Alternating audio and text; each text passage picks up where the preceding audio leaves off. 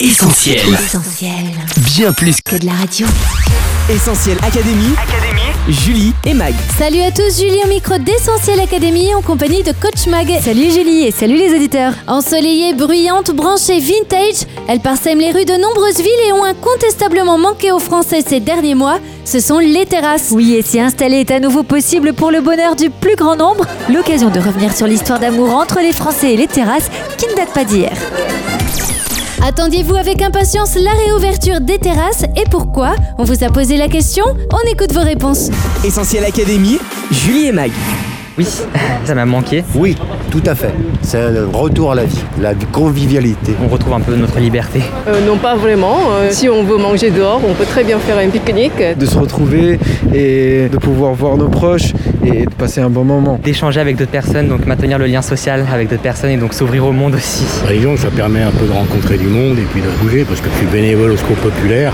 On est content parce qu'on va enfin pouvoir réaccompagner des gens en vacances qu'on ne pourra plus faire pendant euh, un an et demi. Merci à tous pour vos réponses. Mag entre les Français et les terrasses de café, on peut dire que c'est l'amour fou.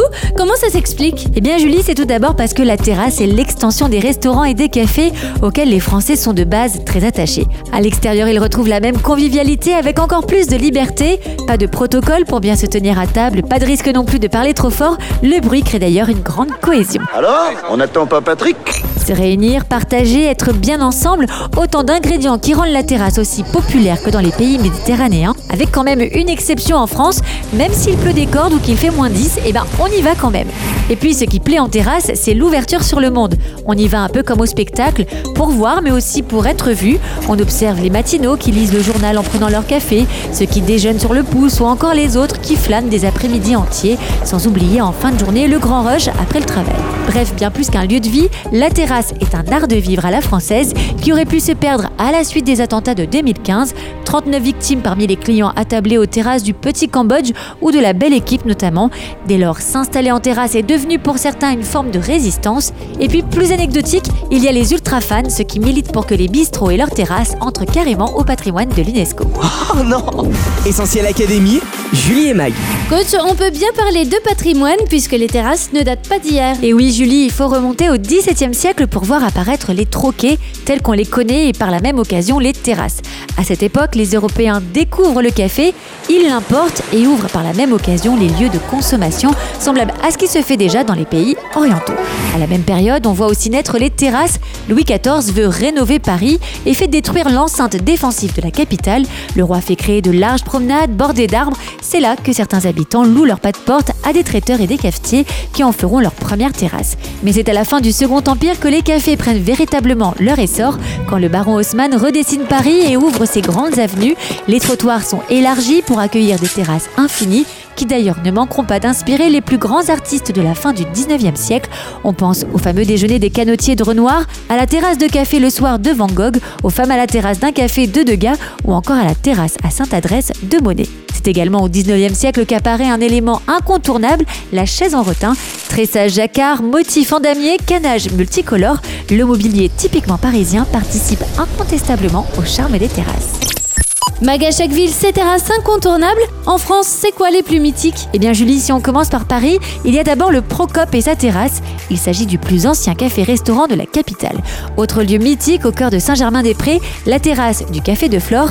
Là, Apollinaire, Aragon, Jean-Paul Sartre, Simone de Beauvoir, Picasso et j'en passe se sont déjà attablés. Encore aujourd'hui, c'est la terrasse où il faut être vu. Dans le quartier de Belleville, c'est un défi de trouver une chaise aux folies. Ensoleillée jusqu'aux dernières heures de la journée, la grande terrasse est bondée, été comme hiver.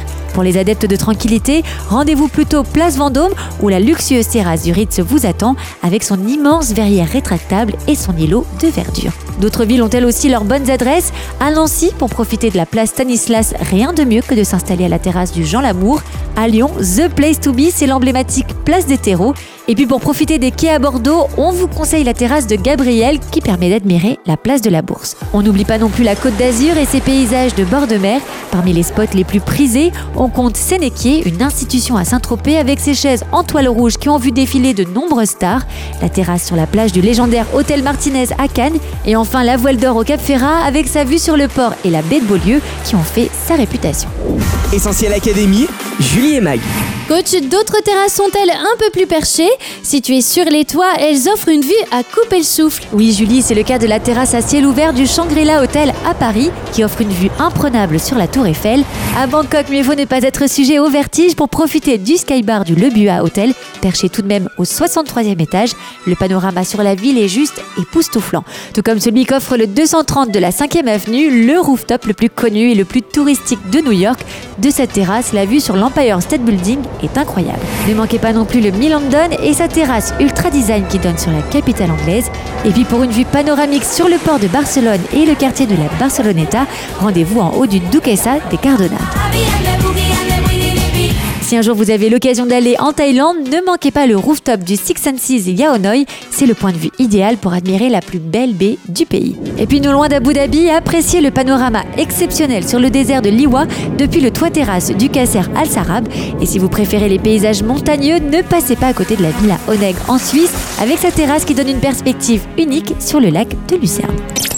Mag aujourd'hui une photo de soi en terrasse sur son feed Instagram, c'est tendance, surtout si c'est un rooftop. Pourtant les toits terrasses, c'est presque aussi vieux que Mathusalem, non? Et effectivement Julie, le toit terrasse, résolument dans l'air du temps, trouve ses origines dans les habitations en terre du Moyen-Orient où il est présent depuis des milliers d'années. S'il y est aussi répandu, c'est en raison des conditions climatiques peu pluvieuses et ensoleillées, limitant les risques de stagnation d'eau et d'infiltration. Construit à partir de branches tissées ou de tiges de chaume, ce toit plat est ensuite calfeutré avec un mélange de terre battue, d'argile ou de plâtre, permettant à la toiture terrasse de devenir un lieu de vie à part entière. C'est là qu'on fait sécher certaines récoltes, que l'on travaille ou qu'on se tient pendant les heures fraîches de la journée.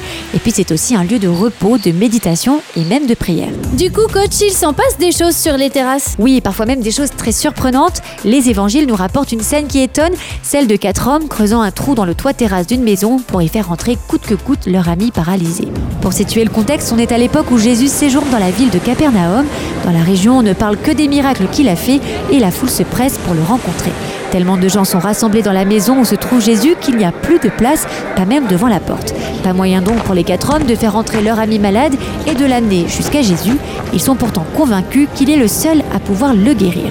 Déterminés, ils décident alors d'entrer autrement et portent le brancard du malade jusqu'au toit terrasse de la maison. Là-haut, ils font une ouverture et descendent leur ami sur son brancard juste au pied de Jésus. Voyant la foi de ces hommes, Jésus guérit le malade et pardonne aussi ses péchés. Un double miracle à travers un toit terrasse qui va provoquer la stupeur et la joie de la plupart des personnes présentes. À la vue du paralysé marchant sur ses deux pieds, ils diront Nous n'avons jamais rien vu de pareil. Depuis 2000 ans, Jésus ne cesse de faire des miracles comme celui-ci. Il redonne la vie au corps souffrant, mais aussi à l'âme désespérée. Il pardonne, il relève et il permet à tous ceux qui croient en lui de prendre un nouveau départ. Alors, à l'heure où l'on fête la réouverture des terrasses, n'oubliez pas ce jour où l'on a fêté l'ouverture d'un toit terrasse. Merci coach pour ces conseils. Pour résumer, la vie en terrasse est un, un art de vivre à la française, de un prolongement sur l'extérieur qui prend son essor à la fin du Second Empire, trois de célèbres institutions comme le Café de Flore à Paris, quatre la folie des rooftops qui offre une vue à couper le souffle, sans oublier cinq l'histoire d'un toit terrasse pas comme les autres qui a vu la vie d'un homme être complètement bouleversée. Essentiel Académie, Julie et Mag. Notre émission touche à sa fin. Merci à vous d'avoir été au rendez-vous. Affalé sur votre canapé ou posé tranquillou en terrasse, vous pouvez réécouter cette émission en podcast. Il sera disponible dans quelques minutes sur essentielradio.com, Spotify, Deezer ou notre appli mobile. À très vite également sur les réseaux sociaux, Facebook, Twitter, Instagram, mais aussi YouTube. Mag, à la semaine prochaine. Oui, à la semaine prochaine, Julie. Prenez soin de vous. Salut Bye bye. Retrouve, retrouve tous nos programmes sur essentielradio.com.